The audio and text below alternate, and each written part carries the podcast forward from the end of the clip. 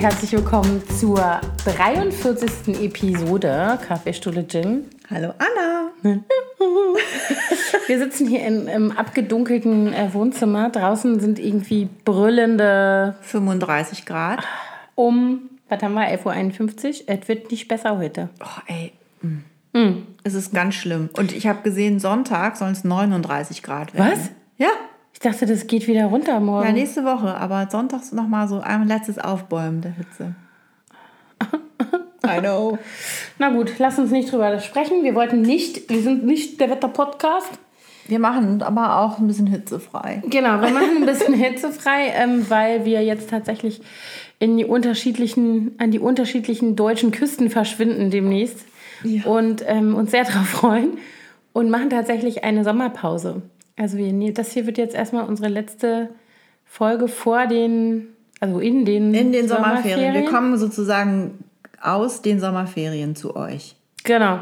Und wir haben uns überlegt, weil immer alle in den Sommerferien ja so sich erholen sollen und rumliegen und nichts tun.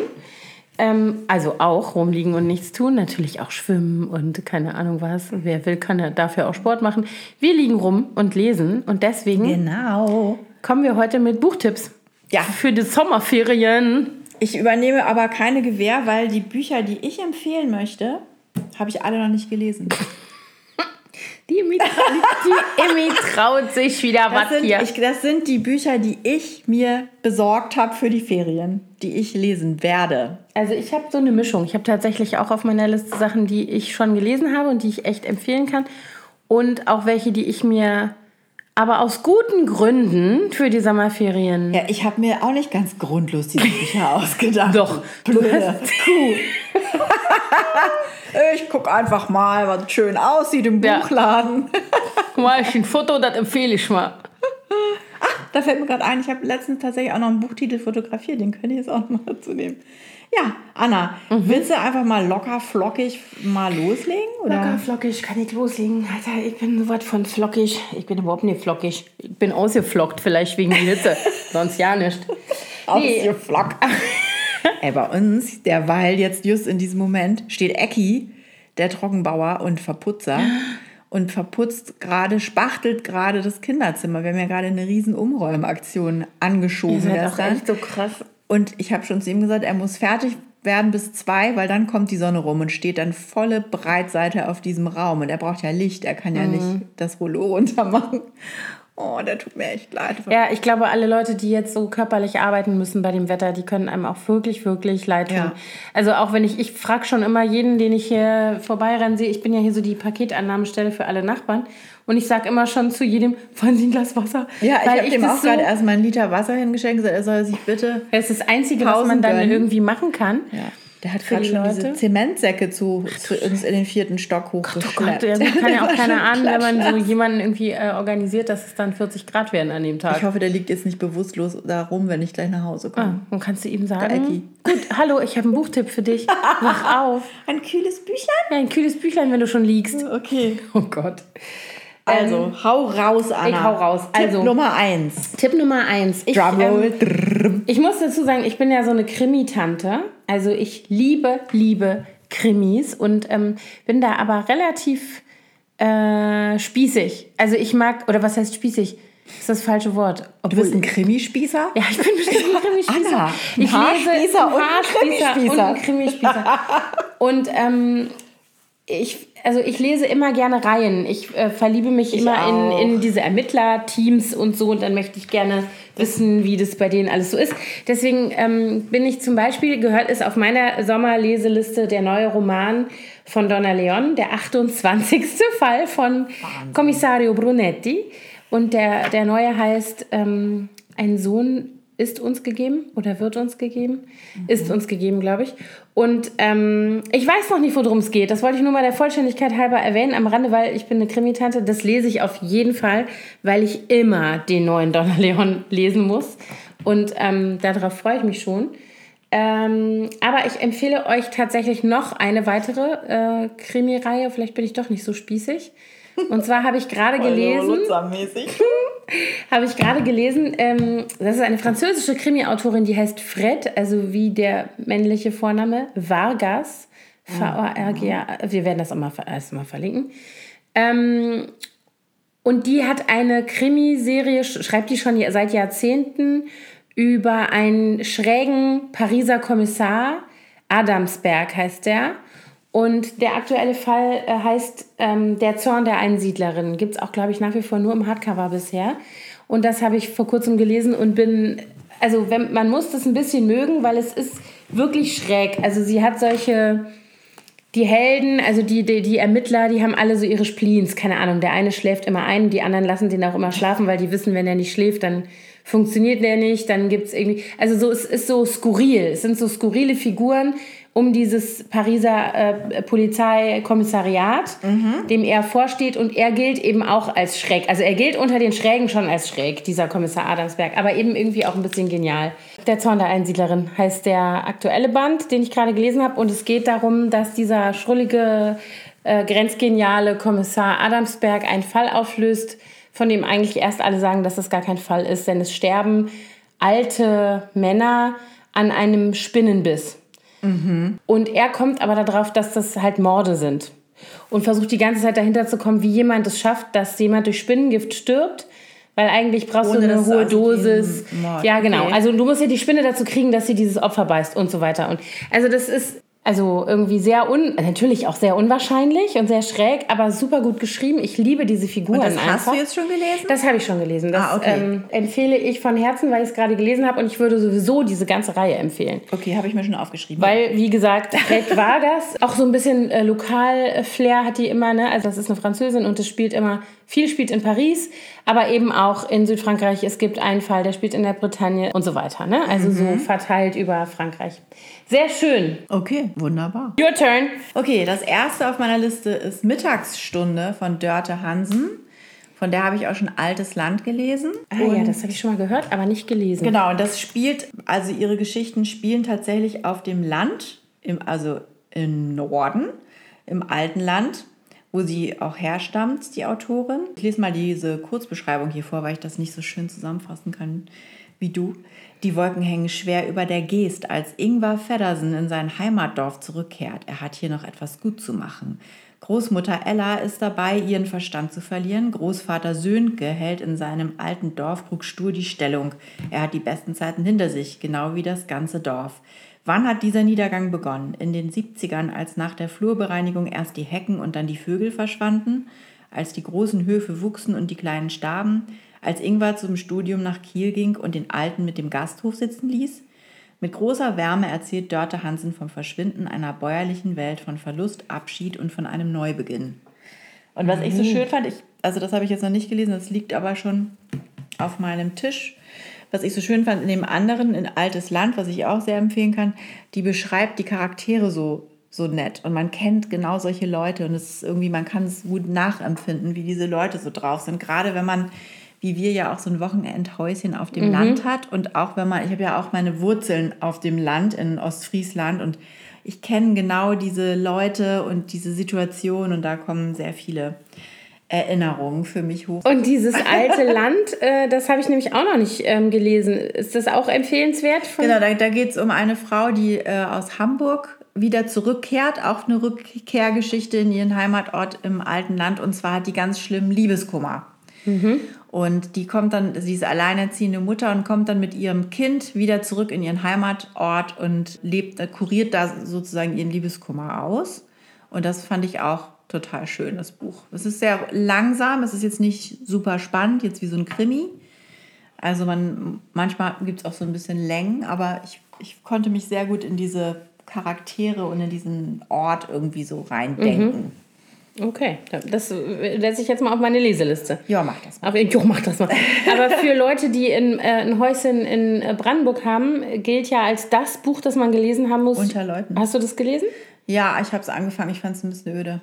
Also ich habe ja das Problem mit Juli C. immer, dass ich es immer ein bisschen öde finde und ein bisschen besserwisserisch und ein bisschen von oben herab. Deswegen, ich lese nicht gerne Juli C., obwohl ich weiß, dass es also objektiven Kriterien entsprechend offensichtlich tolle ja, Literatur wir, wir ist. haben das auch ganz viele empfohlen, deswegen habe ich es mir dann irgendwann auch gekauft. Genau. Aber ich habe es nicht zu Ende gelesen, weil mein, mir meine Zeit dafür zu schade war.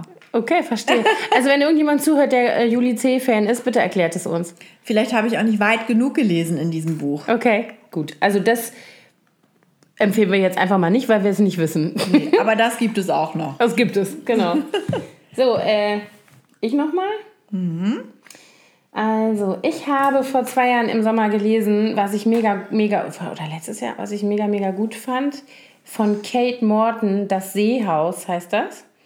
Und ähm, habe mir aufgrund dessen, dass ich äh, ähm, das so begeistert gelesen habe, obwohl das überhaupt nicht mein Genre ist, das ist nämlich so eine Mischung aus es ist schon so ein bisschen Kitschroman. Also eigentlich genau das, was man so am Strand lesen soll. Und eigentlich mag ich sowas nicht. Und ich habe mir das aber in meiner Lieblingsbuchhandlung in Prero auf der Seebrücke gekauft, sozusagen im, weißt du, so, ach, was nehme ich Im jetzt mit in den. Stringo, im Urlaubsrausch.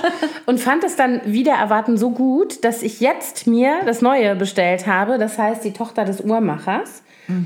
Aber ähm, das kann ich jetzt, das weiß ich jetzt noch nicht, wie es ist, aber das Seehaus ähm, kann ich empfehlen. Äh, da geht es um, ähm, also das macht die immer so, dass die sozusagen zwei Geschichten verknüpft.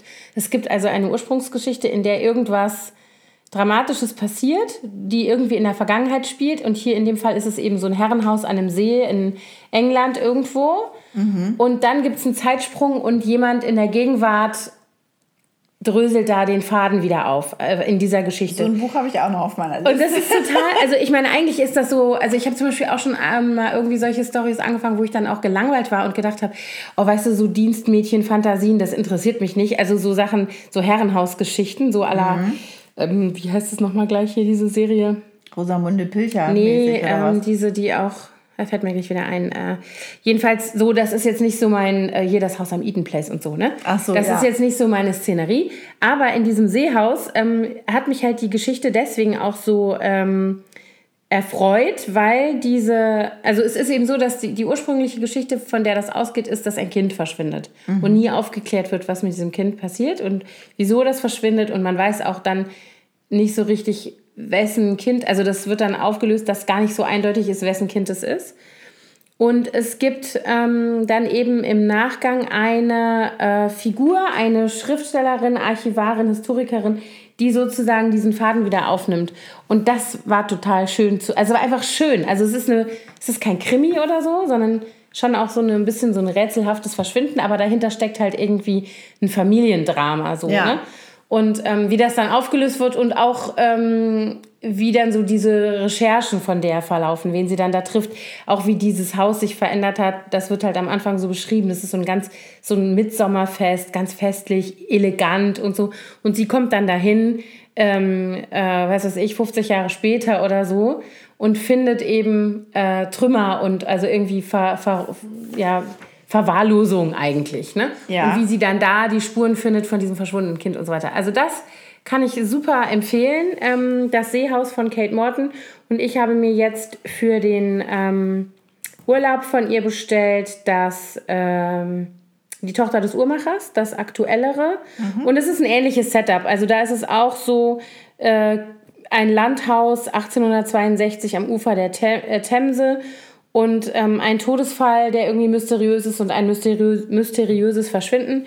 Und über 150 Jahre später entdeckt eine junge Archivarin aus London die Sepia-Fotografie einer Frau und die Zeichnung eines Hauses und so weiter. Und dann, also ähnliches Setup. Entrollt sich die Ich hoffe, es ist genauso gut wie das Seehaus. Ich freue mich drauf. Wie schön. Ja, also ich habe auch eine Geschichte, wo ein so dunkles Geheimnis in der Vergangenheit einer Familie besteht. Und zwar ist es auch wieder so ein ähnliches Setup wie das Buch, bei, was ich gerade eben schon beschrieben habe. Und zwar heißt dieses Buch Trügerischer Sommer von Mechthild Laufermann. Und es geht um Barbara, eine Frau mit Ende 40, die mit ihrem 50, äh, 15-jährigen Sohn Tore in Berlin lebt. Und die muss zurück in ihre Heimatstadt nach Norddeutschland, weil sie einen Anruf bekommt, dass ihr Vater alleine nicht mehr richtig klarkommt. Der ist total verwahrlost. Und ihr Bruder, der zwar als Tierarzt vor Ort lebt, ist irgendwie bindungsunfähig, beziehungsunfähig und kümmert sich nicht so richtig. Also nimmt sie sich dieser ganzen ähm, Situation an und geht mit Tore nach Norddeutschland. Und äh, dann stellt sich aber irgendwie heraus, dass da wohl früher mal was passiert ist in der Vergangenheit. Und Tore fängt plötzlich an, Fragen zu stellen. Unangenehme Fragen und vor allen Dingen unerwünschte Fragen. Mhm. Und eines Tages verschwindet Tore. Und seine Mutter weiß, der ist in Lebensgefahr. Und dann geht's los. aber auch aber, so ein bisschen Krimi. Dann. Genau, ja. Mhm. Mhm. Ich habe es auch noch nicht gelesen, aber ich fand die Beschreibung fand, und die Kritiken hörten sich sehr gut an. Mhm. Und wieder ein bisschen norddeutsche Heimat.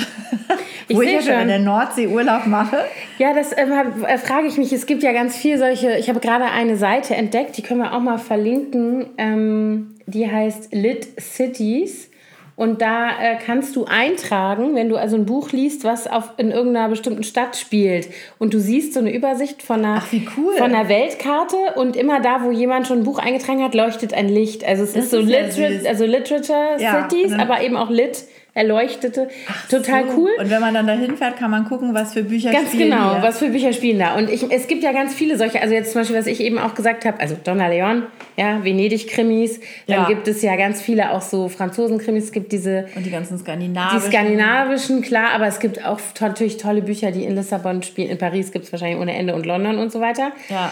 Ähm, das fand ich ganz interessant, aber ich habe mich bei der Gelegenheit gefragt, ähm, liest man gerne also suchst du dir zum Beispiel, wenn du jetzt weißt, okay, ich bin jetzt am Ort XYZ, suchst du dir da entsprechende belletristische Literatur gezielt? Oder? Ja, schon ein bisschen, nicht nur. Also ich mhm. habe zum Beispiel, als wir in Indien waren, habe ich Der Gott der kleinen Dinge gelesen. Das habe ich auch sehr geliebt, das Buch. Ja, und äh, aber ich habe zum Beispiel, wir waren ja mehr, mehrmals in Indien und ich weiß noch, dass ich auf einem der Indien-Urlaube, da haben wir so eine Flusskreuzfahrt gemacht in Kerala und da habe ich die Ostfrieslands Ostfriesland-Krimis als Hörbuch gehört. Wie lustig. Mein Mann hat sich immer totgelacht über mich, wie ich da sitze und mir diese Ostfriesland-Krimis anhöre und derweil durch diese indische hm? Sumpflandschaft fahre.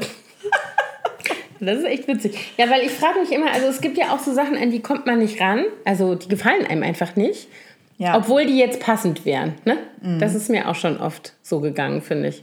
Aber zum Beispiel, wenn du dann irgendwo bist, also ich stelle das immer fest, ich fahre schon seit ich denken kann immer nach Norderney, da gibt es auch so eine ganz tolle Buchhandlung im, im, in der Stadt und da liegen dann natürlich auch diese ganzen Bücher aus, die irgendwie thematisch ja. zu Norderney passen.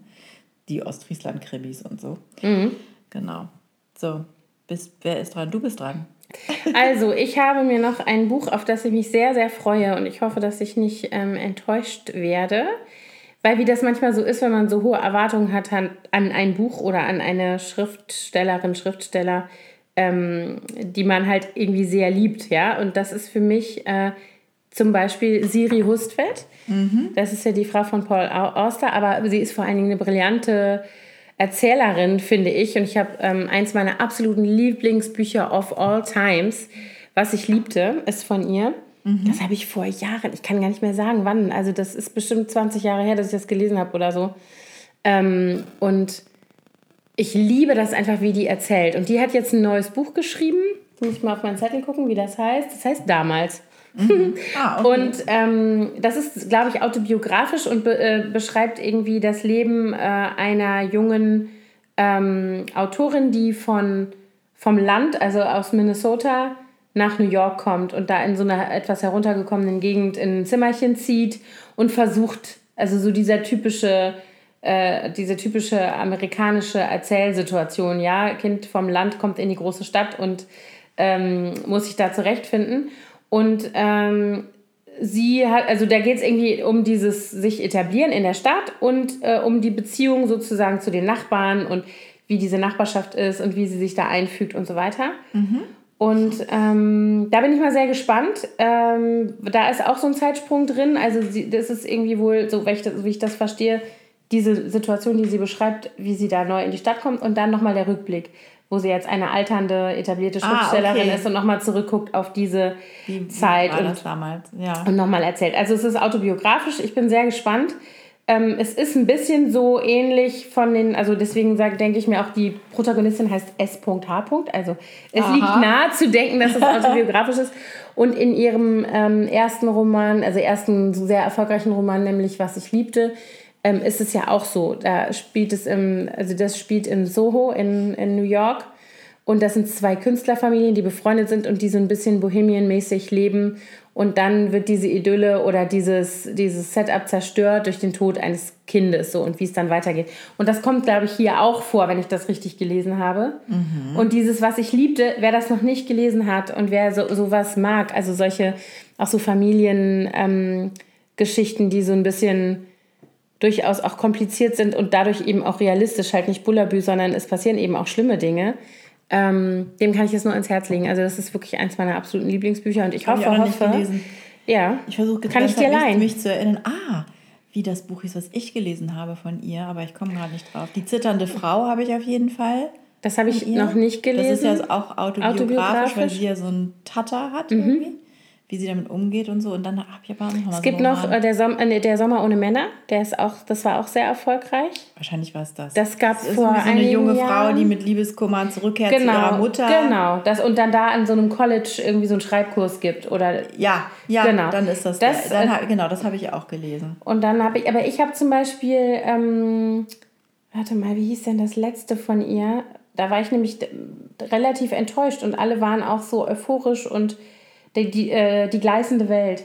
Das nicht gelesen. Und da bin ich nicht, da war ich so enttäuscht, das habe ich mir gekauft und habe gedacht so, oh geil, Sirius hat ja was geschrieben und dann stand ich da und kam nicht rein. Deswegen bin ich jetzt so ein bisschen skeptisch, aber ich freue mich auf den neuen, auf ja, den neuen du mal Band. berichten. Genau.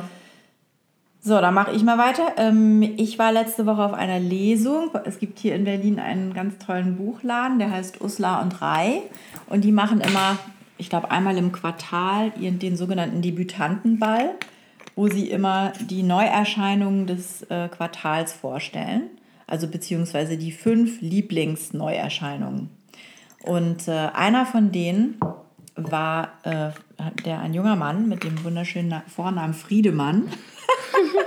Friedemann Karik und das Buch heißt Dschungel, aus dem hat er dann auch gelesen, das erste Kapitel.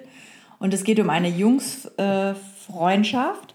Und zwar ähm, beginnt das Buch äh, damit, dass äh, also sein bester Freund, der von dem Haupt, von dem Protagonisten, der jetzt mittlerweile 30 Jahre alt ist, verschwindet. Ähm, und zwar war der auf einer großen, langen Asienreise und äh, meldet sich plötzlich nicht mehr.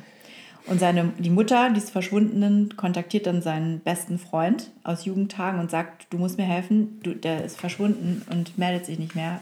Irgendjemand muss den finden. Und dann macht er sich auf die Reise nach Kambodscha und sucht seinen Freund und äh, beschreibt dann diese Suche nach dem Freund und ähm, dann gibt es immer so Rückblenden zu der Freundschaft, von, also wie das früher war.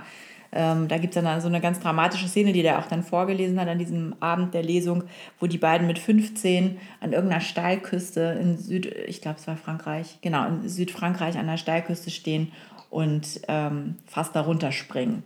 Und der, dann kommt eben auch raus, dass diese Freundschaft gar nicht so unproblematisch war, sondern dass der, der jetzt verschwunden ist, sehr dominant und auch manipulativ war und der andere sich eigentlich immer so mitreißen lassen hat zu Sachen, die er gar nicht so gerne wollte.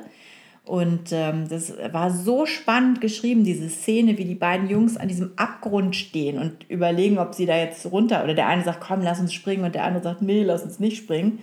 Und das war echt so spannend. Also das will ich auf jeden Fall lesen. Das äh, ist auch ganz toll sprachlich und hat mich sehr begeistert. Das ist mir auch so das Buch von den fünf, die da vorgestellt wurden, das mir so am meisten im Gedächtnis geblieben ist. Hört sich gut an. Dschungel heißt das Buch. Hab Aber du hast es nicht gesagt? gleich, ja, aber du hast es nicht gleich äh, in der Lesungssituation gekauft und dir signieren Nein, lassen. nein, habe ich nicht gemacht, weil ich, ich bin ja eine von denen, die ich lese ja sehr gerne auf dem Kindle. Ah, okay. Also ich habe gerade gelesen, das ist CO2-technisch auch die viel bessere Variante, ne? Ach, ehrlich? Es gibt eine, das können wir hier gleich auch nochmal bewerben. Es gibt ein Instagram-Profil hier, das verlinken wir auch nochmal in den Show Notes. Das heißt Nachhaltiger Leben in Berlin.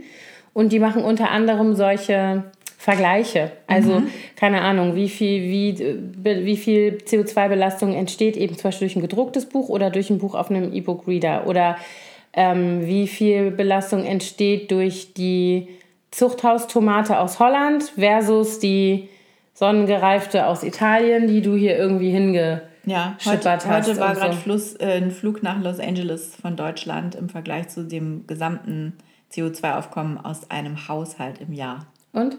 Ja, Flug, Flug äh, nach Kalifornien ist schlimmer. Das ist krass. Also auf jeden Fall, so, sowas kann man da, das war mir auch nicht klar, weil ich lese super viel, tausendmal viel lieber in einem haptischen Buch, weil ich das nicht mag, wenn ich, also ich lese auch auf dem Kindle gerade im Urlaub, aber ich mag es einfach tausendmal lieber, wenn ich auch so hin und her blättern kann, wenn ich dieses Buchgefühl habe, wenn ich so dieses Ich eigentlich auch. und das, wenn du dann aber siehst, dass es eigentlich schlechter fürs Klima ist, dann Ja, also ich habe, ich mische das immer so, aber ich bin zum Beispiel ähm, eine, die abends vorm Einschlafen gerne noch liest Mhm. und äh, meistens schläft mein Mann dann schon.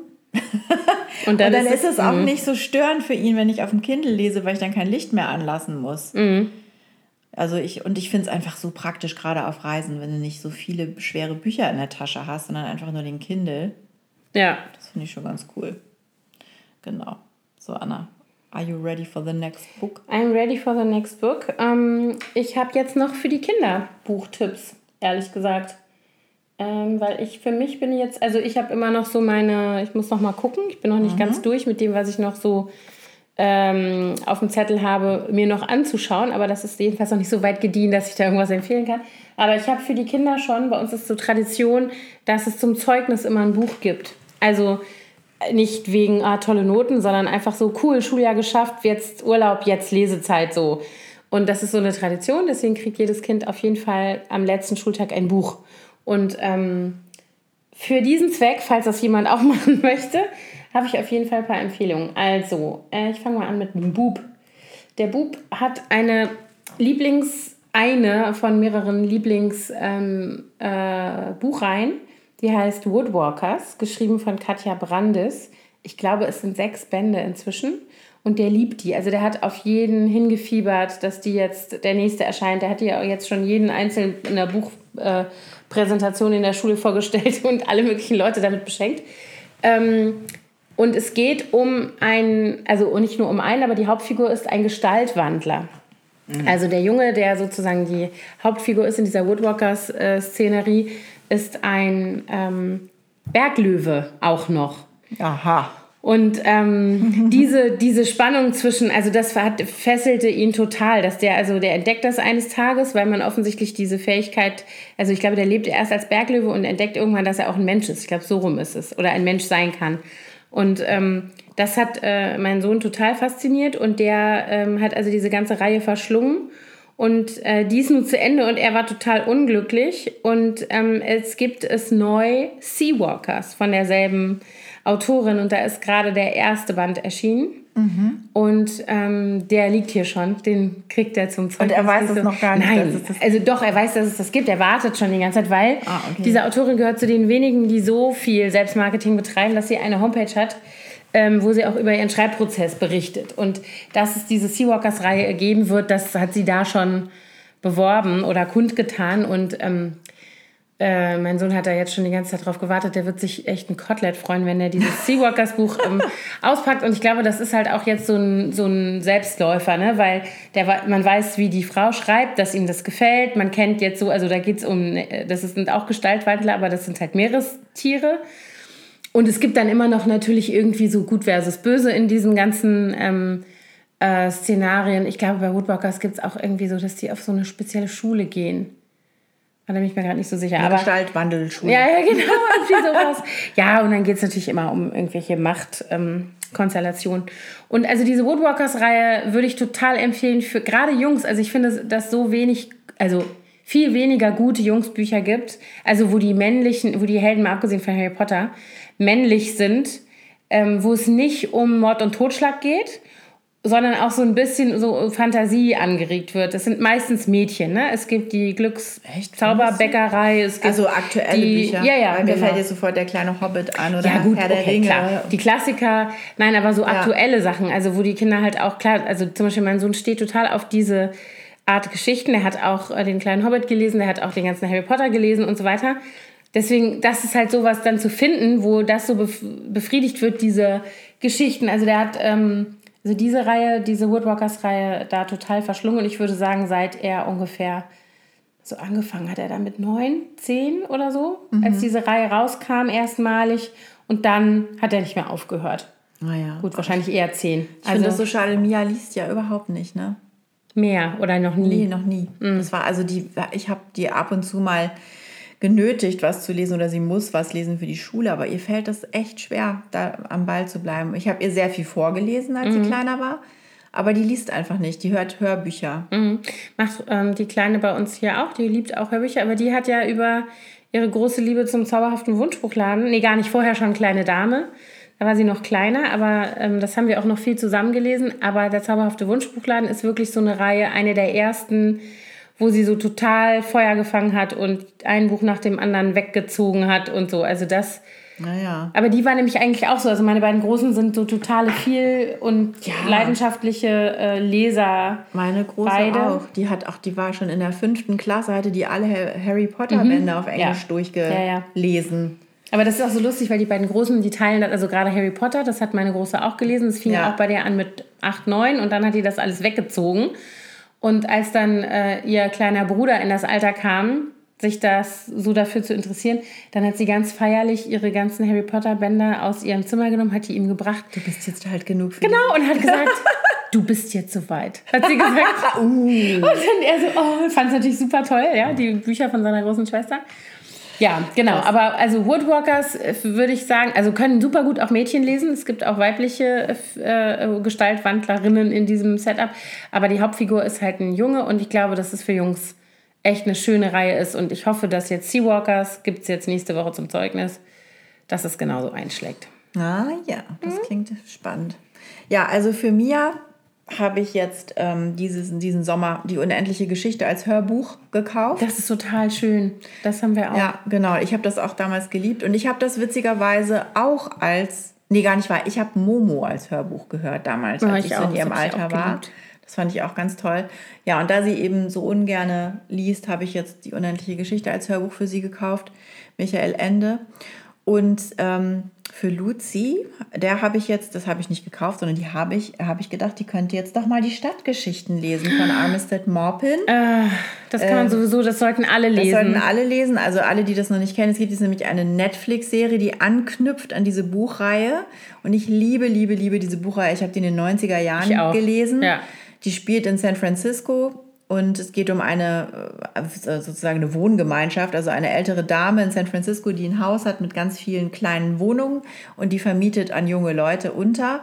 Und dann gibt es halt diese Mary Ann Singleton, heißt die, glaube ich, ne? Mhm. Die kommt nach San Francisco, so aus der Provinz und will da äh, ihr Glück suchen und kommt dann neu zu dieser in diese. Die nicht auch aus Minnesota fällt Kann sein, also aus, aus irgendwie mittlerer Westen mhm. Umgebung kommt, die sehr naiv ist, die und taucht dann ein in dieses schrille, bunte, trans, äh, lesbisch, homosexuelle, wie auch immer Leben da in San Francisco und zu dieser verschrobenen, ständig kiffenden alten Dame. Mhm. Und das ist im Grunde so ein bisschen wie Melrose Place in Buchform. Ja, das ist so eine Serie, wo eben mhm. Leute zusammen in einem Haus wohnen und natürlich dann ihre gesamten äh, Leidens- und Liebesgeschichten miteinander teilen. Und da gibt es äh, mehrere Bände. Es gab dann auch immer noch mal noch einen hinterher. Also ich glaube, die ursprüngliche Reihe sind fünf, fünf oder sechs Bände. Und dann hat er aber immer noch mal welche nachgeschrieben. Und die sind ursprünglich sind die am San Francisco Chronicle erschienen, in der mhm. Tageszeitung. Mhm, als Kolumne, ne? Als so Kolumne, eine, mhm. genau. Und dann hat er das irgendwann, der Morpin, das in Buchform gefasst. Und jetzt gibt es eben auch eine Netflix-Serie, die beginnt damit, dass äh, die alte Dame 90 wird und sich alle da versammeln in ihrem Haus und dann entspinnen sich, äh, entfalten sich neue Geschichten und alte werden wieder ausgepackt. Mm. Also, also ich kann das nur, also ich habe die Bücher auch gelesen in den 90ern, genau wie du und ähm, habe die sehr geliebt und jetzt die Serie habe ich auch schon weggeguckt und habe sie auch, also ich fand sie toll. Ja, ich bin gerade noch dabei. Aber ich finde, man sollte erst die Bücher lesen. Ja, muss man. das muss dauert man natürlich eine Weile. Obwohl, man kann die so weglesen. Die sind sehr, mm. sehr leicht. Die sind Tales of the City, wer es auf genau. Englisch lesen will. Und äh, der, der Schriftsteller, der Autor der äh, Tales of the City, der hat auch an dem Drehbuch und an dieser Serie mitgewirkt. Ganz intensiv. Also ah, okay, das wusste Das ich ähm, ist alles schon auch, das hat sich jetzt nicht irgendjemand, das ist nicht Fanfiction, sondern das hat er mit gestaltet, diese Serie.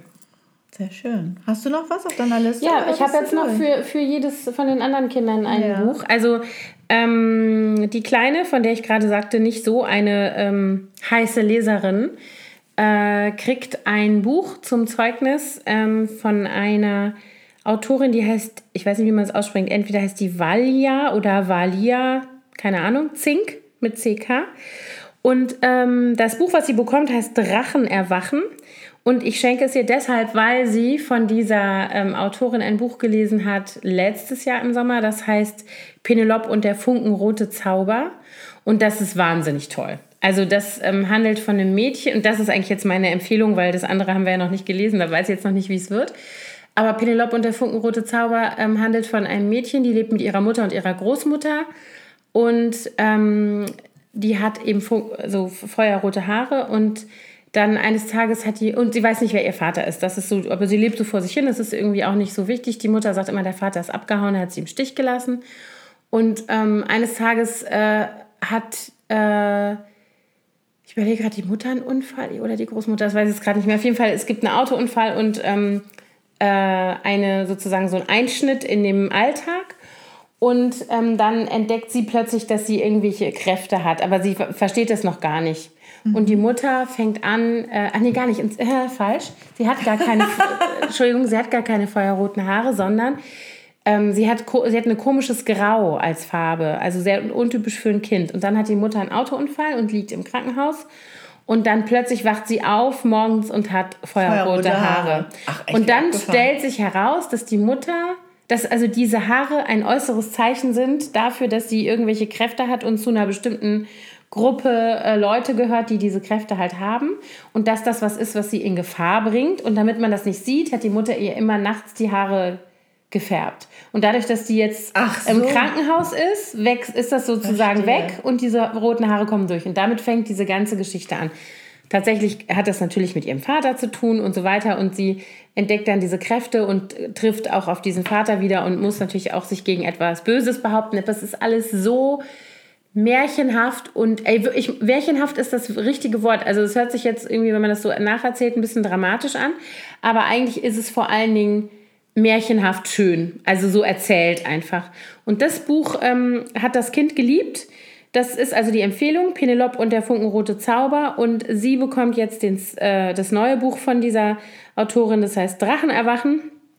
Und ähm, da geht es um, äh, wenn ich es richtig sehe, ein Geschwisterpaar, die also mitten in der Stadt einen lebendigen äh, Drachen entdecken, ähm, äh, der bei der Nachbarin irgendwie gelandet ist im achten Stock. So. Und dann geht das Abenteuer los, die Nachbarin ist weg und dieses Geschwisterpaar macht sich auf die Suche und ähm, ähm, suchen mit dem Drachen äh, nach der, also wie ist der da hingekommen, wo ist diese Nachbarin hin und diese beiden nähern sich also mit diesem Drachen an und gehen, äh, gehen da auf die Suche. Und da bin ich sehr gespannt. Also ich glaube, dass es, wenn es auch nur halb so schön geschrieben ist wie Penelope, dann wird das bestimmt ein Leseerfolg im Sommer, hoffe ich. Da bin ich ja gespannt. so, ich habe jetzt hier noch aufgeschrieben, für, das könnten eigentlich beide meine Kinder lesen. Das heißt Mauerpost von Maike Dugaro und Anne Eve Ustorf. Und ähm, es, ich lese einfach mal vor, hier was hier zur Produktbeschreibung. Das ist zu drei, zum 30-jährigen Jubiläum des Mauerfalls geschrieben, dieses Buch. Berlin 1988. Julia ist 15 Jahre alt und lebt im Osten der Stadt, direkt an der Mauer. Ihre Nachbarin Oma Ursel vermittelt ihr eine Brieffreundin, ähm, die 13-jährige Ines aus West-Berlin, Ursels Enkelin. Doch die Brieffreundschaft muss streng geheim bleiben. Julias Vater duldet nämlich keine Westkontakte und Ines Mutter will nichts mehr zu tun haben mit dem Staat, aus dem sie einst floh. Brief für Brief kommen Ines und Julia einem großen Familiengeheimnis auf die Spur. Und ich dachte, das wäre ganz interessant für die Mädels als Berlinerin sowieso, aber auch als Deutsche, weil man da vielleicht auch so ein bisschen noch mitbekommt, direkter, unmittelbarer, wie das damals alles so war mit der Mauer. Und äh, ich glaube, ich lese mir das auch mal durch. Ich fand das hört Ich finde auch immer die Jugendbücher am besten, die man selber auch lesen würde. Ja, ne? genau. Also die, die, so suche ich auch oft Bücher aus, muss ich ganz ehrlich sagen. Genau, und da eben eine 13 und eine 15 ist, habe ich gedacht, das könnten auch beide Mädels lesen. Gut, Luzi wird jetzt schon 18, aber ich denke, das ist für sie auf jeden Fall auch ein spannendes Thema. Hört sich auf jeden Fall gut an. Ja, für die Große habe ich auch noch was auf dem Zettel. Also das eine ähm, ist das neue Buch von ähm, äh, ja, Anne Freitag, Anne Freitag, keine Ahnung, wie man, ob die jetzt, was sie für eine Nationalität hat, ehrlich gesagt. Also wie man das jetzt nun dann richtig ausspricht. Auf jeden Fall gehört die zu den Lieblingsschriftstellerinnen von meiner großen Tochter. Die hat zum Beispiel von der gelesen Den Mund voll ungesagter Dinge. Das war so eins von ihren Lieblingsbüchern, aber eigentlich alles, was die geschrieben hat. Bis mhm. jetzt hat sie gelesen und fand sie toll. Wie heißt das nochmal auf Englisch? Ich glaube, das hat Luzi auch gelesen, weißt du das? Den Mund voll ungesagter Dinge? Du kannst dir ehrlich gesagt nicht Ja, sagen. ich glaube, das hat Luzi auf Englisch gelesen. Ähm, und das Neue heißt ähm, Mein Leben basiert auf einer wahren Geschichte. Und das ähm, liegt hier auch schon für den Zeugnistag. Ähm, und es geht irgendwie um eine Zufallsbekanntschaft zwischen einem, einer jungen Frau und einem jungen Mann, die sich irgendwie am anderen Ende der Welt kennenlernen, die irgendwie total ähm, gegensätzlich sind, aber sich super gut ähm, verstehen und die dann also auf, auf Weltreise sind ähm, alleine und sich dann zusammentun und zusammen weiterreisen. Und die kaufen irgendwie einen alten Camper und fahren los und alles ist irgendwie perfekt. Und dann taucht sein bester Freund auf und bringt dieses Gleichgewicht irgendwie durcheinander. Und die fahren dann zu dritt weiter. Mhm. Und ein bisschen hört sich das so an vom Klappentext. Also die fahren durch Australien und es ist sowieso eine, so eine Ausnahmesituation, so eine, ne, was man halt einmal im Leben macht vielleicht, so zwischen Schule und äh, ähm, keine Ahnung, ja. ernstes Lebensberuf, Job, Studium, Studium, keine Ahnung. Ähm, und dadurch, dass sie so losgelöst sind und da alleine durch die Gegend gondeln, sind sie natürlich auch äh, fern von allen Konventionen irgendwie. Und so ein bisschen liest sich das im Klappentext so, als wäre das so eine polyamoröse äh, ähm, Liebesgeschichte. So eine Dreiecks genau. Also eine Dreiecksnummer ist es irgendwie auf jeden Fall, aber es hört sich jetzt nicht nach Eifersuchtsdrama an, sondern eher so nach, ähm, die haben zu dritt irgendwas, was halt keiner versteht und was irgendwie so was ganz Besonderes ist. Also, das habe ich ähm, hier auch schon liegen, weil halt, wie gesagt, von der richtigen Frau geschrieben. Die Kritiken sind auch ziemlich überschwänglich. Also, ich hoffe, das gefällt der Großen. Und ich hoffe, das ist so gut wie die anderen. Das klingt gut. Das wäre vielleicht auch was für Luzi. Du, meine süße Anna, ich glaube, du musst los, ne? Ich muss gleich du los. Du musst deine Gören einsammeln. Ja, die haben Witze frei. die muss ich einsammeln. Ja, jetzt haben wir schon ein paar schöne Buchtipps hier. Ähm, die verlinken wir mal alle in den Show Notes. Ne? Ich mache mal eine kleine Liste. Genau, das machen wir. Also ich, hätten wir natürlich am Anfang netterweise sagen können, dass ihr Abend nicht die ganze Zeit hektisch mitschreiben müsst, sondern dass wir das alles verlinken. Ja, wer jetzt nicht mitgeschrieben hat, kann sich entspannen. Und es ist hier alles unbezahlte Werbung übrigens. Genau. Hashtag unbezahlte Werbung. Genau, keine Affiliate-Links, sondern einfach nur Empfehlungen von Herzen, weil ja. wir hoffen, ihr habt einen langen, tollen Sommer und habt ganz viel Zeit, ganz viel zu lesen. Also an alle, die uns zuhören, die schon Ferien haben, schöne Ferien genau. weiterhin. und an alle, die es noch nicht ganz geschafft haben, haltet durch. Haltet durch. Bald genau. ist es soweit. Bald ist es soweit und dann lockt, äh, lockt hoffentlich der Urlaub euch an irgendwelche schönen Küsten oder in die Berge oder wo auch immer. Genau. Und wir hören uns wahrscheinlich dann, äh, würde ich sagen, Anfang August erst wieder, ne? Wenn du zurück bist und ich zurück bin. Es sei denn, wir mit Wunderwerken der wir Technik. Wir kriegen es endlich mal hin, über die Entfernung zu podcasten. Andere Menschen schaffen das ja auch. Das könnte ja vielleicht, Wer könnten wir uns ja damit mal befassen. Das können wir aber erstmal, wenn ich wieder zurück bin aus dem Urlaub, weil da auf dem Campingplatz, äh, nee. da kann ich, krieg, ist ganz nee, schlechtes das Netz wird immer. Aber das können wir, wir können uns das immer vornehmen. Lasst euch überraschen. Vielleicht funktioniert es ja. Ansonsten ähm, hört ihr uns wieder äh, im August. Ähm, habt einen schönen Sommer. Bis bald. Bis bald.